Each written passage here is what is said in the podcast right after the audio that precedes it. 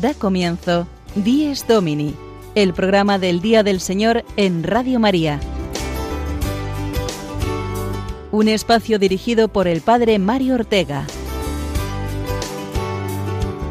Un tiempo para compartir la alegría del discípulo de Cristo que celebra la resurrección de su Señor.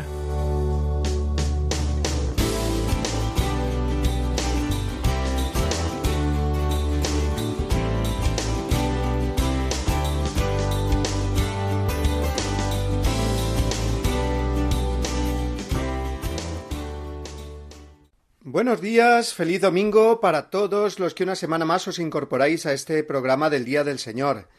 Comenzamos nuestra hora de compartir juntos la alegría de la resurrección del Señor, que da sentido a nuestra vida y celebramos de una manera especial cada domingo.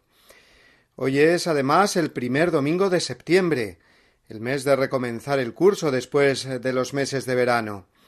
Y necesitamos la fuerza del Señor vivo y resucitado para afrontar con esperanza esta época de crisis fuerte que nos toca vivir. Pensemos en todo lo bueno que podemos sacar de esta situación. Primero, una fe mucho más fuerte, viendo que somos muy débiles y que sólo Dios es el que nos da la seguridad que necesitamos.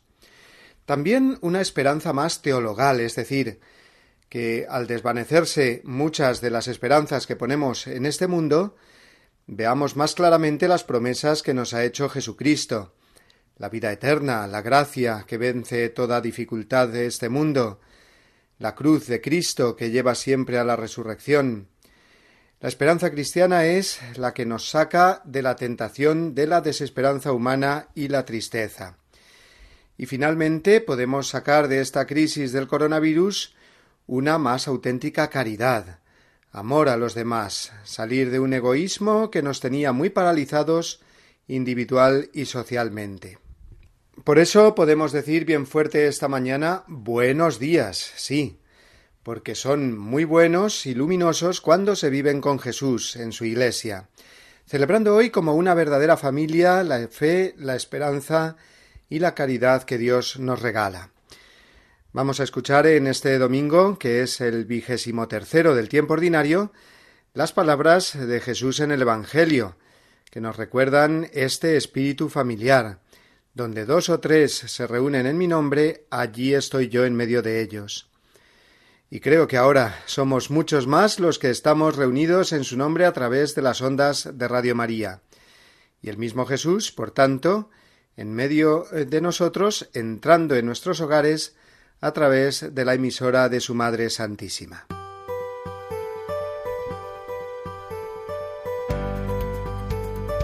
En esta hora de radio que tenemos por delante, hoy queremos felicitar especialmente a todos nuestros oyentes extremeños, porque están celebrando este domingo a su querida patrona, la Virgen de Guadalupe.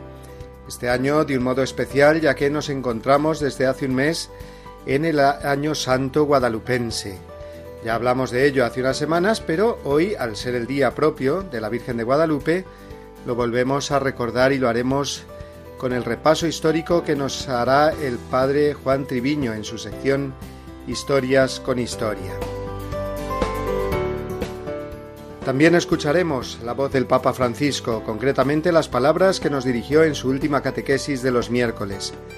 Esta semana con la novedad añadida del retorno a las audiencias públicas, ya que éstas se habían interrumpido por la pandemia en el mes de marzo. Como cada semana, también contaremos con el Padre Julio Rodrigo y su anécdota parroquial con la que nos hace más cercana la vida cotidiana de nuestras comunidades eclesiales. Y finalmente continuaremos hablando de la Virgen María ya que esta semana celebraremos su cumpleaños, es decir, la fiesta de su Natividad, que se celebra también en infinidad de pueblos de nuestra geografía a través de la advocación patronal de cada lugar. Pero comencemos, lo primero de todo, por lo más importante, que es escuchar la palabra que Dios nos dirige hoy en la liturgia de este 6 de septiembre de 2020, vigésimo tercero del tiempo ordinario. Evangelio según San Mateo, capítulo 18, versículos del 15 al 20.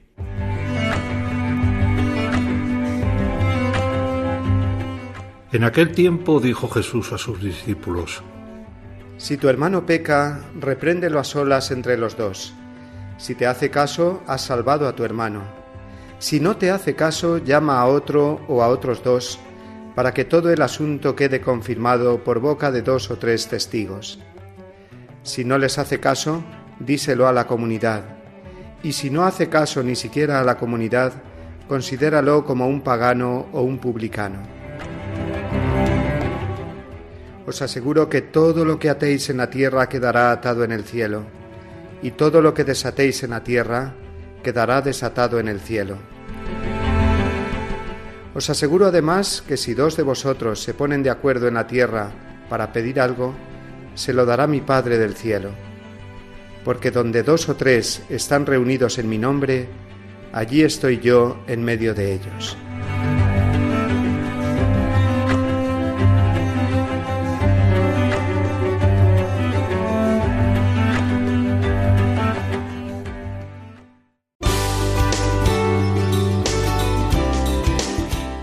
Domini, el programa del Día del Señor en Radio María. Un tiempo para compartir la alegría del discípulo de Cristo que celebra la resurrección de su Señor.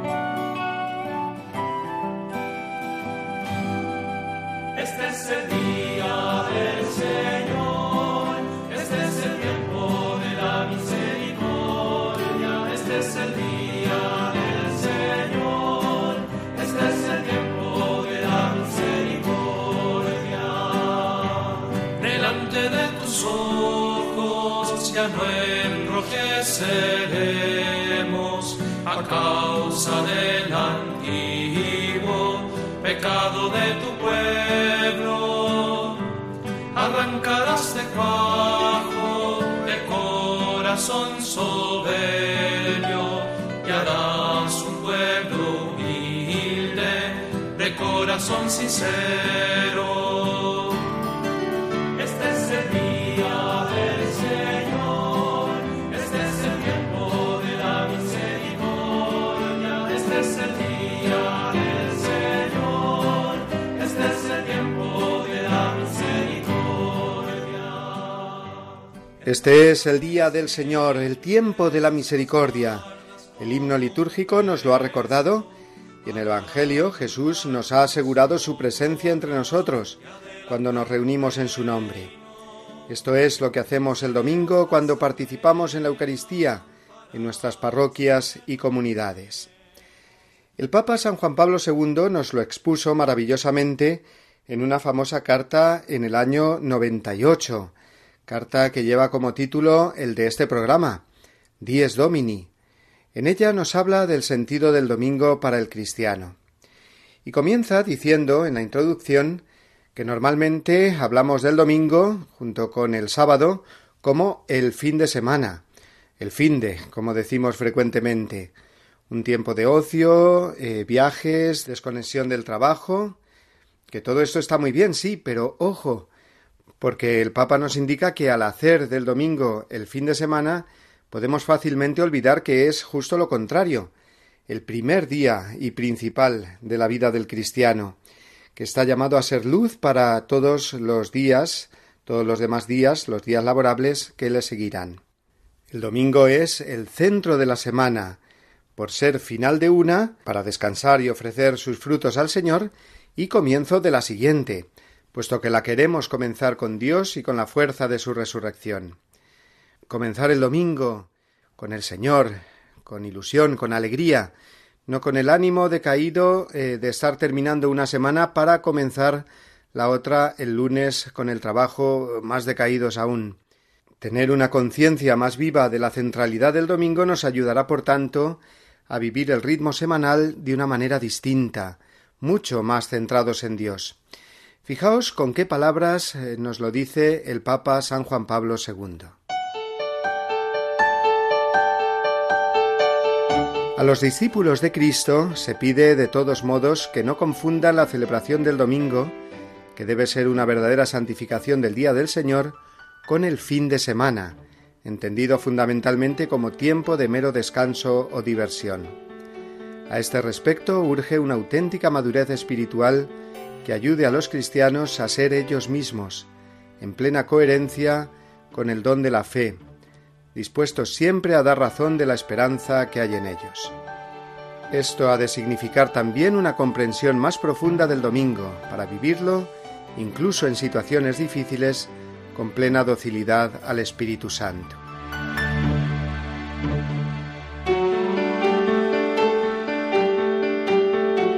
Hasta aquí las palabras del Papa y fijémonos en que Juan Pablo II dice vivir el domingo incluso en situaciones difíciles, como la que estamos atravesando ahora, por ejemplo. Y esto eh, fue escrito hace 22 años. Como decíamos antes, la pandemia nos está ofreciendo la posibilidad de volver a lo esencial y descubrir lo sencillo que es encontrarse con Dios cuando uno lo busca sinceramente. Y uno de estos modos sencillos de reencuentro con Dios y con nosotros mismos es precisamente valorar más el domingo no es un día más de la semana para el cristiano, es el día del Señor, una ventanita, vamos a decirlo así, que yo puedo abrir en medio del tiempo a la eternidad y respirar mejor después de tantos agobios propios de la semana. Es como cuando uno se quita la mascarilla al llegar a casa, ¿verdad? Respira mejor y se siente aliviado. Pues así es el domingo para el que lo vive unido al Señor con la centralidad de la Eucaristía, metiéndose de lleno en la liturgia dominical, en la alabanza y la acción de gracias, y la dedicación más intensa a la familia, a los amigos, a los necesitados, a la caridad, en una palabra. Necesitamos recuperar todo el significado del domingo si queremos que Dios nos ayude a colocar bien todas las piezas del puzzle de nuestro tiempo semanal. Y ahora que estamos todos más agobiados de lo normal, por las inseguridades e incertidumbres del tiempo de pandemia, el domingo nos puede servir de puerto donde descansar de nuestra travesía semanal y dar sentido a todo lo que hacemos, sufrimos y luchamos a la luz de la resurrección del Señor. Vamos a dedicar esta canción, si os parece, a todos los que nos ayudan a vivir mejor el domingo, los sacerdotes que celebran la Eucaristía y nos acogen en la confesión, los lectores, cantores y personas que en las parroquias realizan una abnegada labor, tantas veces callada y oculta, de preparación de la liturgia dominical. Para ellos, esta canción. Aquí estoy con mis pies en el suelo, porque te quiero servir. Hoy rindo a ti mis derechos,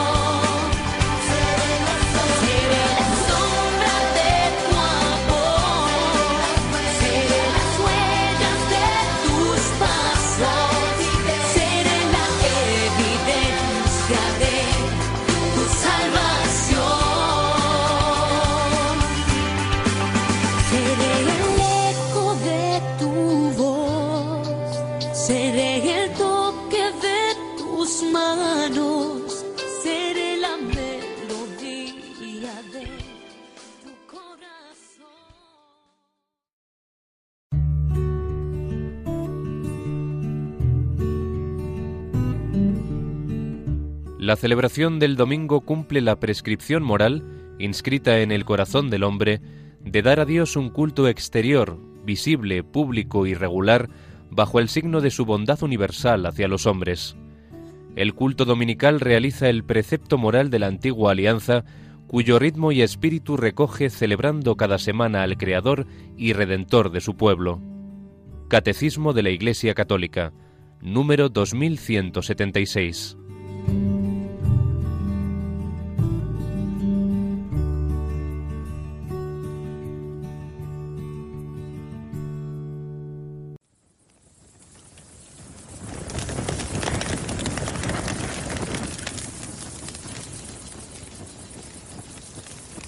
Hoy en día, la gente te llama rey. Creen que eres el Mesías. ¿Quién creéis que soy yo? Eres el Hijo de Dios. ¿Y si no es él? Arriesgamos nuestras vidas. ¿Por qué? Nos ha mostrado su poder, debemos tener fe en él. No temáis. Confiad en Dios. Confiad también en mí. Sabéis cómo llegar donde yo voy.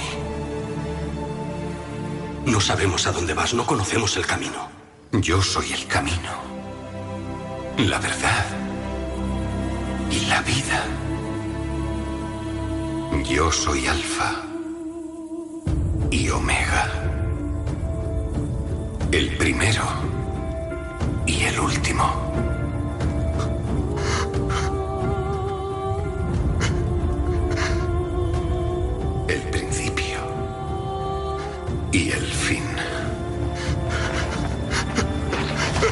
Señor, he estado esperando la muerte. No habrá más muerte, ni tristeza, ni llanto, ni dolor. Voy a hacerlo todo nuevo.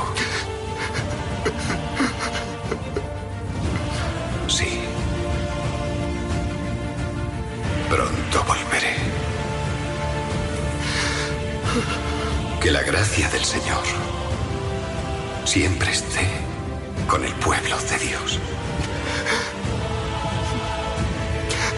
Amén.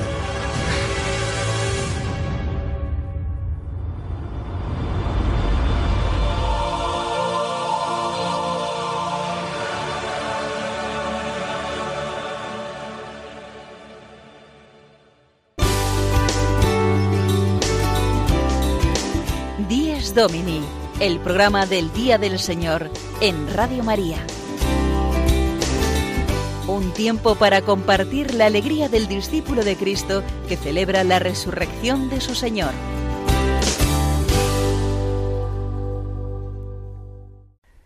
Es domingo, día de esperanza y luz, la esperanza y la luz que nos transmiten las palabras del Señor resucitado y que nos llegan esta mañana al corazón. Esta semana nos ha traído una buena noticia desde Roma, ya que el Papa Francisco ha vuelto a celebrar la tradicional audiencia general de los miércoles con público. Recordemos que desde el pasado mes de marzo ha tenido este evento en el que imparte su catequesis semanal en el interior del Palacio Apostólico, siendo retransmitido únicamente por los canales de televisión y los medios digitales.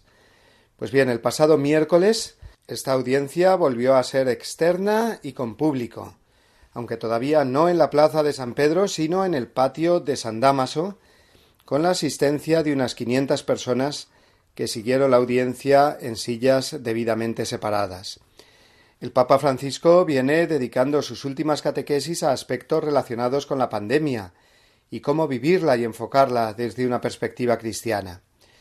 Recordemos que desde aquella famosa bendición Urbi et Orbi del pasado 27 de marzo, en plena oleada de contagios y muertes que se producían por miles cada día, y con la plaza de San Pedro vacía, recordáis, pues desde entonces eh, el pontífice no ha dejado de referirse al dolor y la confusión generados por la crisis del coronavirus, y a mantener viva la esperanza que el Evangelio nos ofrece. Esta es la misión del Papa, mostrar la esperanza en Cristo y hacer eh, así que no decaiga nuestra fe. Bueno, pues este miércoles habló de nuevo de la solidaridad que se nos impone en medio de esta situación que se prolonga en el tiempo y no se sabe aún cuándo se acabará. Una solidaridad que en cristiano se traduce como caridad, amor de Dios acogido y compartido, de modo que todos, a la vez que nos sentimos unidos en las mismas preocupaciones y angustias, también estrechemos los lazos de los bienes compartidos, de modo que una circunstancia negativa y adversa, como es la pandemia, la transformemos gracias a la caridad en crecimiento interior y en testimonio de que Cristo sigue vivo en su Iglesia y en cada uno de los cristianos. Vamos a escuchar al Papa las palabras dirigidas a todos los fieles en lengua española y que resumen la catequesis que impartió.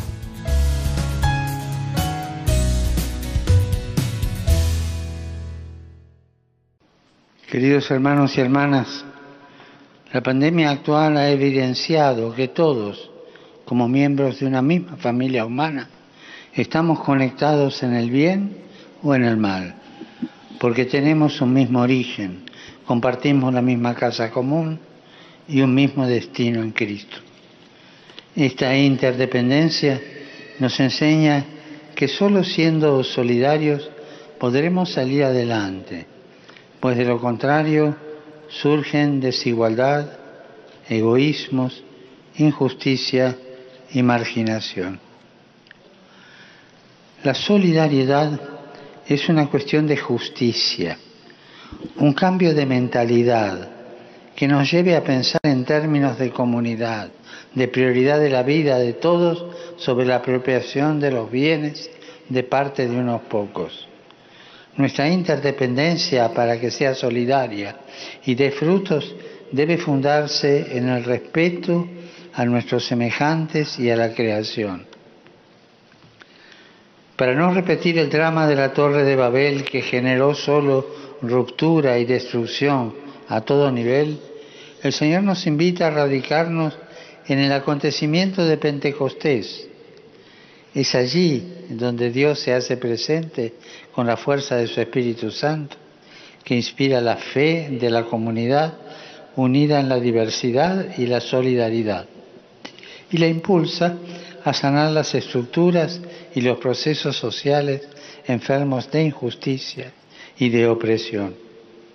La solidaridad es, por tanto, el único camino posible hacia un mundo post-pandemia y el remedio para curar las enfermedades interpersonales y sociales que afligen a nuestro mundo actual.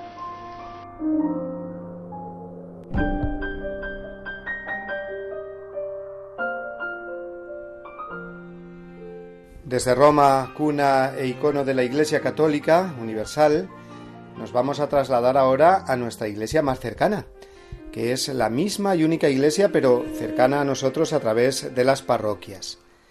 Y cuando hablamos de vida parroquial en nuestro programa, sabéis que lo hacemos eh, cada semana gracias al comentario que nos ofrece nuestro querido amigo el Padre Julio Rodrigo, en su sección El Domingo desde mi parroquia.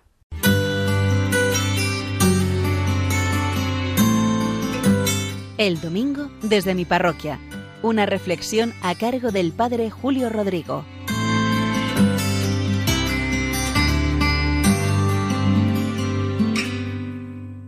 Muy buenos días y muy buen domingo a todos. Tantas veces decimos que los niños son una alegría, que sacan siempre una sonrisa de nosotros y sacan lo mejor de nosotros mismos. Y es cierto, lo he podido comprobar una vez más esta semana.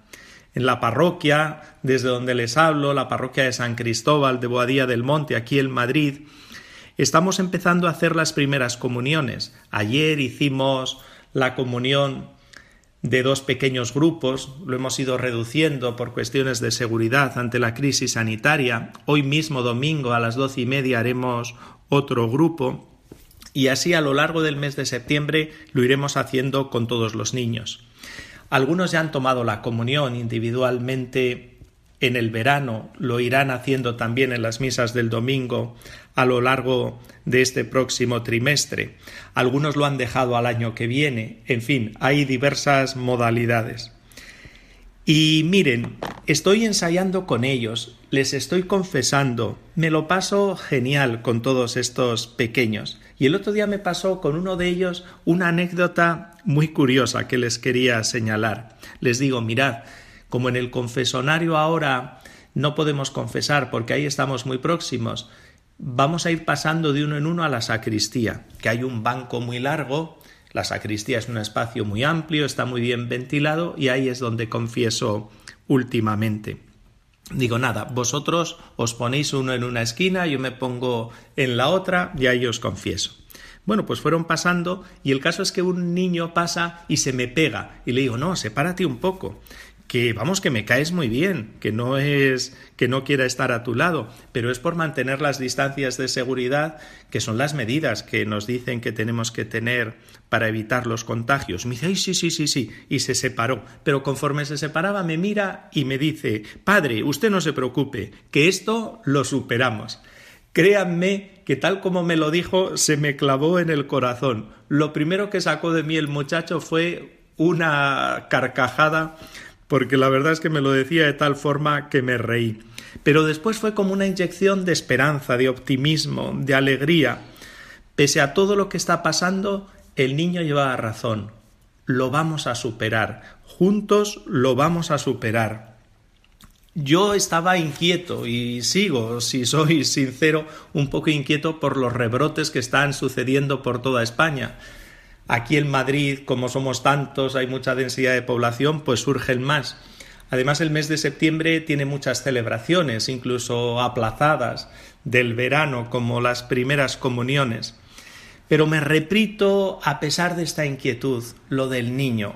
Es verdad, esto lo vamos a superar. La humanidad ha superado miles de crisis a lo largo de la historia y tenemos que confiar más en Dios, más en las capacidades que Él nos ha dado para hacer frente a las dificultades que surgen en la vida, dejar de lado el miedo y tantas inquietudes y preocupaciones, que todo esto nos paraliza, y repetirnos mucho lo que me dijo este niño, que se lo vuelvo a repetir, que lo interpreté como un mensaje casi enviado por Dios para mí, para superar estas inquietudes. Pues lo que me dijo el niño, lo repito de nuevo, fue, Padre, usted no se preocupe, esto lo superamos.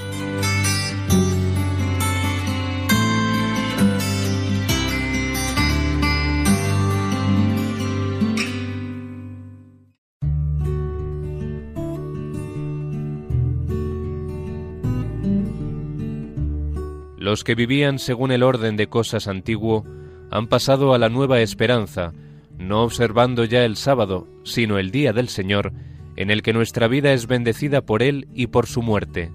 San Ignacio de Antioquía.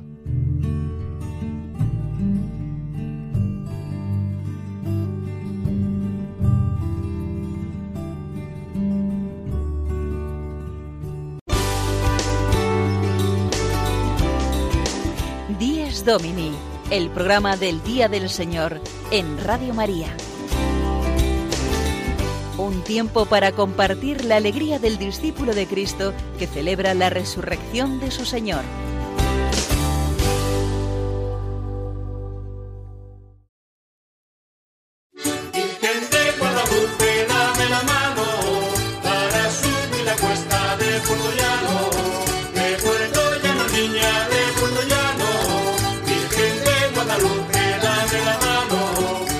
Primer domingo de septiembre, el que estamos celebrando hoy, y con él muchas fiestas patronales en torno a la Santísima Virgen María, en multitud de pueblos y ciudades de nuestra geografía nacional. En uno de los más importantes e históricos lugares marianos de España nos damos cita esta mañana, concretamente en tierras extremeñas, como ya habréis adivinado por la música de fondo, para celebrar hoy a Nuestra Señora de Guadalupe, aunque popularmente se celebrará pasado mañana, que será además el día de Extremadura, hoy es la fiesta litúrgica, que tiene lugar en el marco del Año Santo Guadalupense que se inauguró hace apenas un mes. Felicidades, por tanto, a todos nuestros hermanos extremeños y a todos en general, ya que la Virgen de Guadalupe ha sido eh, una referencia fundamental en la devoción mariana eh, de la historia de España. Y no solo eh, en España, sino también en América, donde la patrona de este continente hermano es, como sabemos, la Virgen de Guadalupe de México, que debe su nombre a la nuestra, que hoy celebramos. Ya hablamos hace unas semanas del año jubilar guadalupense, pero hoy, junto con pasado mañana, al ser los días grandes allí, podemos reponer, si os parece, el breve recorrido histórico que nos hizo ya el padre Juan Triviño, que es buen conocedor de la Virgen de Guadalupe. Sirva para unirnos todos a la Iglesia en Extremadura y a su patrona, que será tan visitada y venerada en estos días.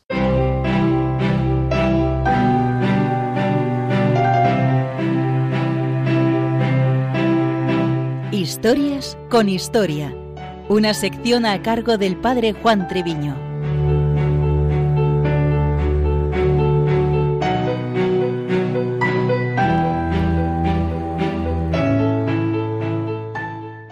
Adiós España, tierra de María. Con estas palabras, en el aeropuerto de Barajas se despidió el Papa San Juan Pablo II de la visita apostólica que realizó a España en el año 1982. Hoy en nuestra sección nos detenemos en una de sus advocaciones más veneradas, Guadalupe. El pasado 2 de agosto dio comienzo el año jubilar guadalupense. Por tal motivo los obispos de las diócesis extremeñas de Mérida, Badajoz, el administrador de Coria Cáceres, el obispo de Plasencia, junto con el arzobispo de Toledo, han publicado una carta pastoral titulada Guadalupe, Hogar de María, Casa de Sanación. Nos acercamos brevemente a varios aspectos recogidos en el texto.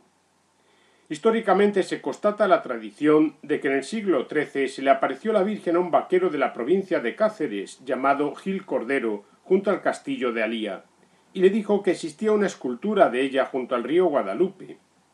Como en tantas ocasiones, no es descartable la aparición de alguna imagen de Santa María que se hubiese escondido tras la invasión musulmana del año 711. Sea como fuere, surgió así un culto y ermita que fue conocido por el rey Alfonso XI, el cual se encomendó a la Virgen de Guadalupe en la batalla del Salado de 1340, resultando victorioso.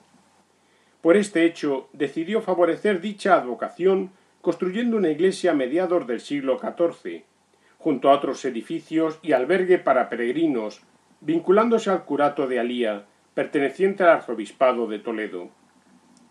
Un arzobispo de Toledo, don Pedro Tenorio, mandó edificar un puente, origen de la población de Puente del Arzobispo, para favorecer el paso de los peregrinos.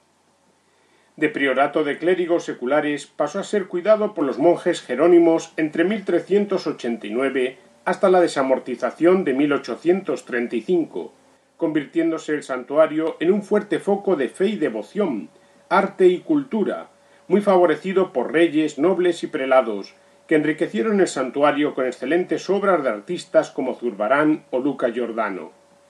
El santuario pasó a ser una parroquia secular de la archidiócesis de Toledo. En 1908 el monasterio pasó a ser regentado por los franciscanos, transformándose en una parroquia regular hasta la fecha de hoy. Muy interesante es la etapa de los reyes católicos y su relación con el nuevo mundo recién descubierto. Isabel la Católica visitó el monasterio de Guadalupe unas veinte veces. Según Jerónimo Munsen, viajero alemán del siglo XV, este lugar era el paraíso de Isabel, que sentía una gran devoción por la Virgen de Guadalupe. El monasterio ayudó a la reconquista de Granada con la donación, por ejemplo, de 300 marcos de plata, 160.000 maravedíes, 40 ducados, mil castellanos, ornamentos y vinajeras de oro para el culto cristiano. Tras la reconquista de Granada en enero de 1492, el monasterio fue el lugar del encuentro entre Cristóbal Colón y los reyes católicos.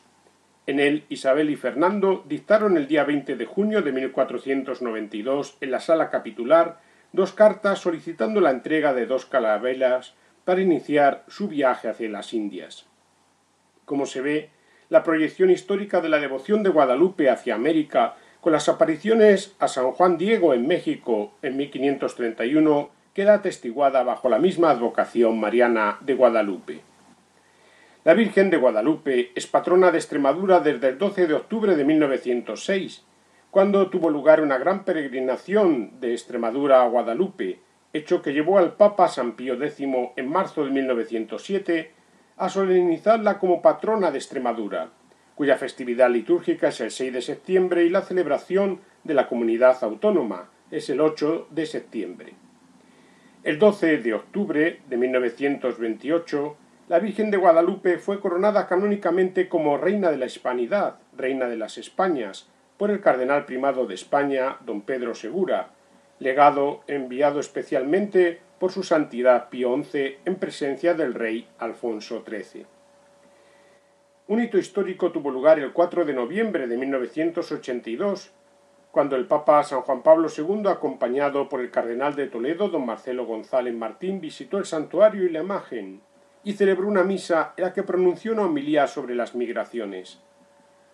Juan Pablo II pronunció estas palabras Es indiscutible la estima tan grande que le tengo a la Virgen de Guadalupe de México, pero me di cuenta de que aquí están sus orígenes. Antes de haber ido a la Basílica del Tepeyac, debería haber venido aquí para comprender mejor la devoción mexicana.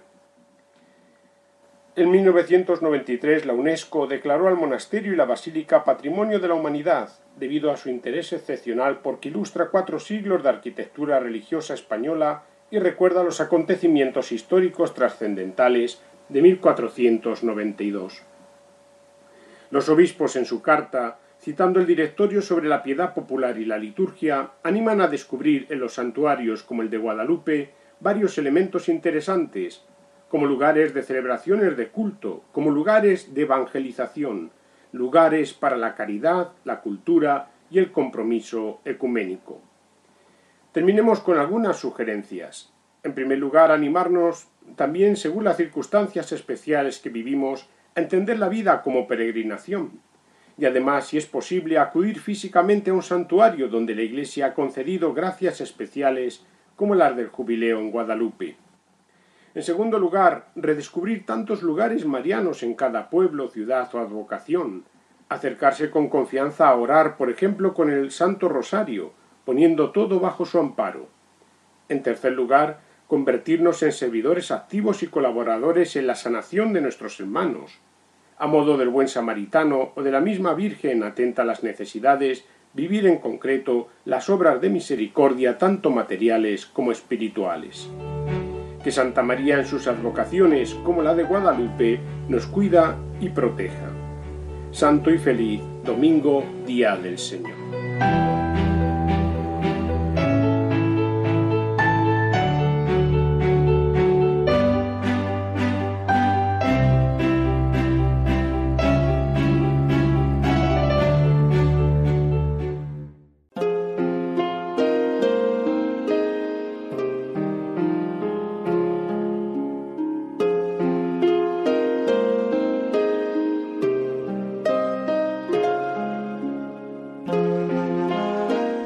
Altísimo, bondadoso Señor, tuyas son la alabanza, la gloria y el honor. Tan solo tú eres digno de toda bendición, y nunca es digno el hombre de hacer de ti mención. Loado seas por toda criatura, mi Señor, y en especial loado por el hermano Sol, que alumbra y abre el día, y es bello en su esplendor, y lleva por los cielos noticia de su autor. Loado seas por toda criatura, mi Señor, y en especial loado por el hermano Sol, que alumbra y abre el día, y es bello en su esplendor, y lleva por los cielos noticia de su autor. Y por la hermana Luna, de blanca luz menor, y las estrellas claras que tu poder creó, tan limpias, tan hermosas, tan vivas como son, y brillan por los cielos, loado mi Señor.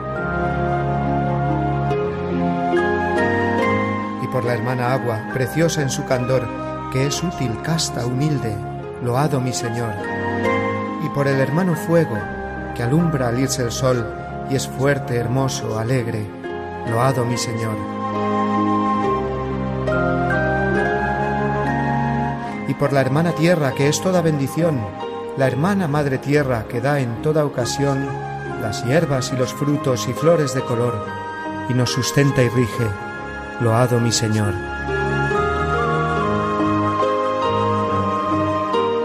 Y por los que perdonan y aguantan por tu amor los males corporales y la tribulación, felices los que sufren en paz con el dolor, porque les llega el tiempo de la consolación.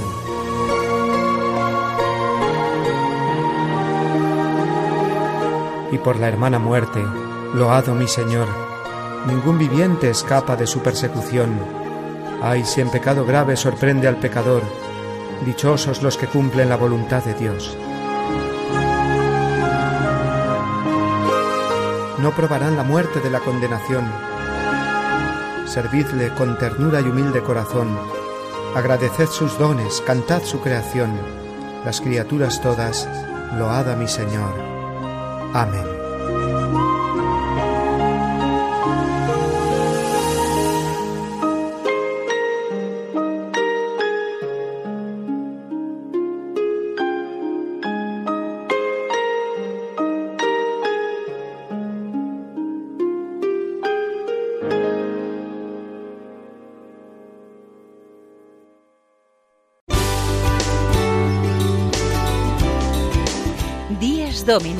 El programa del Día del Señor en Radio María. Un tiempo para compartir la alegría del discípulo de Cristo que celebra la resurrección de su Señor.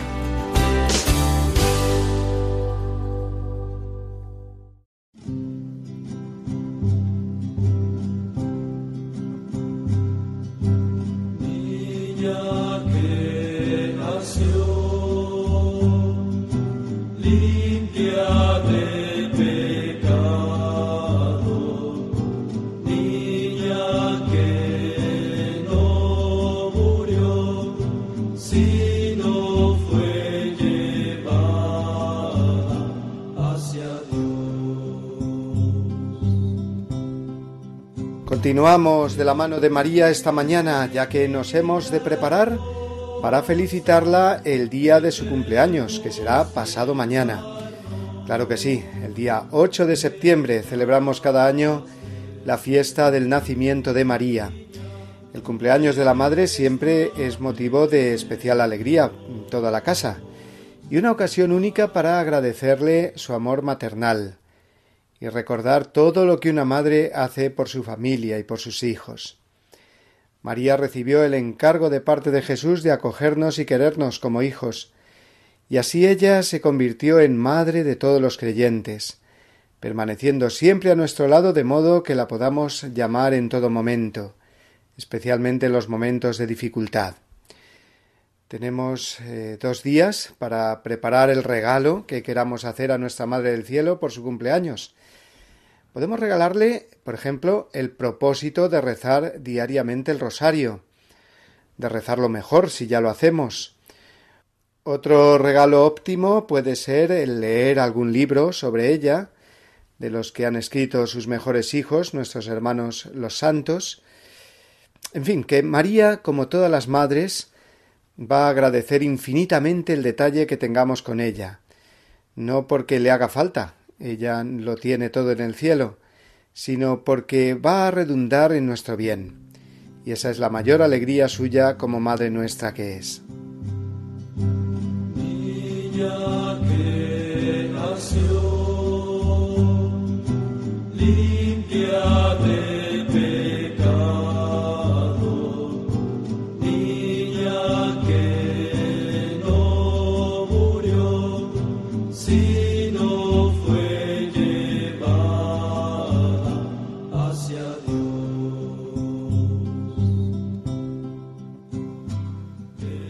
Vamos a preparar también el día de la Natividad de María, pasado mañana, conociendo mejor algunos datos sobre su nacimiento. ¿Dónde y cómo fue? Pues eh, no está del todo claro, hay varias fuentes, todas ellas muy antiguas. La más extendida y aceptada es la que sitúa en Jerusalén, muy cerca del templo, el nacimiento de la Madre de Dios, concretamente en el lugar que ahora ocupa la Basílica de Santa Ana, un templo precioso que es visita obligada cuando vas a Tierra Santa y que está muy cerca además de la piscina probática donde Jesús realizó la curación de un paralítico. Pues vamos a escuchar más en detalle los datos que tenemos sobre el lugar del nacimiento de María y lo hacemos gracias a este servicio informativo del Christian Media Center que ahora reproducimos. La fecha de la fiesta de la Natividad de María quedó fijada el 8 de septiembre en el siglo V en Jerusalén. Y en Jerusalén es celebrada solemnemente esta fiesta en la bellísima iglesia que se levanta sobre la gruta donde la tradición sitúa la casa de los padres de María y por tanto la casa donde nació. Una tradición que procede del protoevangelio de Santiago del siglo II, una obra que ilustra el nacimiento y la infancia de María. La basílica dedicada a Santa Ana era llamada en la antigüedad Santa Ana en la Probática, porque junto a la iglesia se encuentra la piscina donde Jesús curó a un paralítico. El templo es uno de los monumentos cruzados más bellos y mejor conservados en Tierra Santa, un templo que ha vivido una agitada historia. Tras los cruzados, Saladino convirtió la iglesia en escuela teológica musulmana, los franciscanos de la custodia de Tierra Santa trataron por todos los medios de conseguir siquiera el acceso a la cripta para poder rezar allí con los peregrinos, y se les permitió acceder a ella descolgándose a través de esta ventanilla. En el siglo XV obtuvieron un firmán que les permitía celebrar la Santa Misa en el Día de la Inmaculada y el 8 de septiembre. Tras la Guerra de Crimea, el templo fue cedido a Francia, que confió la custodia a los padres blancos. Ellos son quienes desde 1878 hasta hoy se ocupan del lugar santo. La celebración en la Basílica de Santa Ana, con la presencia de autoridades civiles y religiosas, fue presidida por Fray Stefan Milovich, guardián del convento franciscano de Santa Catalina en Belén. Quando nasce un bambino in una famiglia, tutta la famiglia si rallegra, tutti si radunano e così anche nella Chiesa. Quando nasce Maria è una gioia. Cuando nace un niño en una familia todos se alegran. El nacimiento de María es una alegría excepcional para todos, porque es la aurora de nuestra salvación. María es la nueva Eva. Eva dijo no al proyecto de Dios, María dice sí. Eso es para nosotros un motivo de gran esperanza. Gracias a la obediencia de María, la salvación llegó a todos.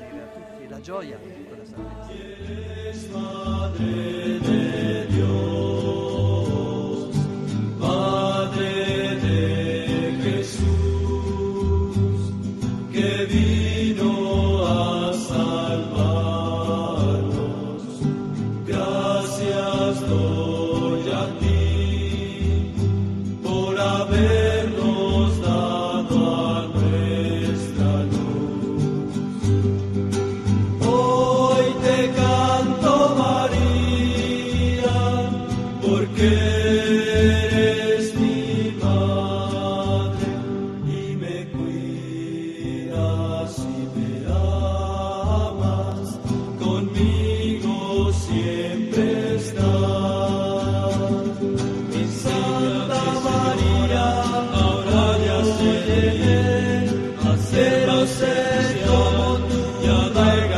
Bhagavad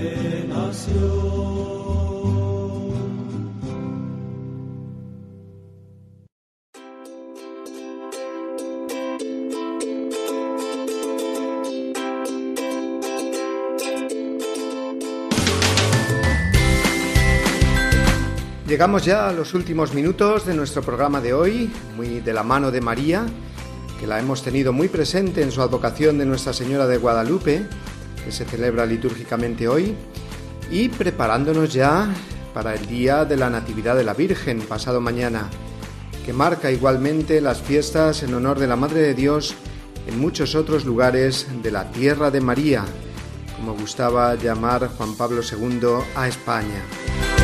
Además, hemos contado hoy con el padre Julio Rodrigo y su anécdota semanal en la que nos ha recordado a los niños que hacen la primera comunión durante estos días, ya que no pudieron eh, recibirla en el mes de mayo. Y también hemos recordado las palabras del Papa en su última audiencia y reflexionado igualmente sobre la importancia de celebrar correctamente el domingo, sin que sea solo el fin de la semana, sino el comienzo gozoso de la nueva semana que el Señor nos regala. Bien, pues con el deseo de que la pasemos todos con mucha serenidad y ánimo, contando con la bondad de Dios y la intercesión de María, que nunca, nunca nos abandonan, recibid una bendición enorme que un servidor os envía y el abrazo cordial de todos los que realizamos este programa del Día del Señor. Hasta el domingo que viene, amigos, si Dios quiere.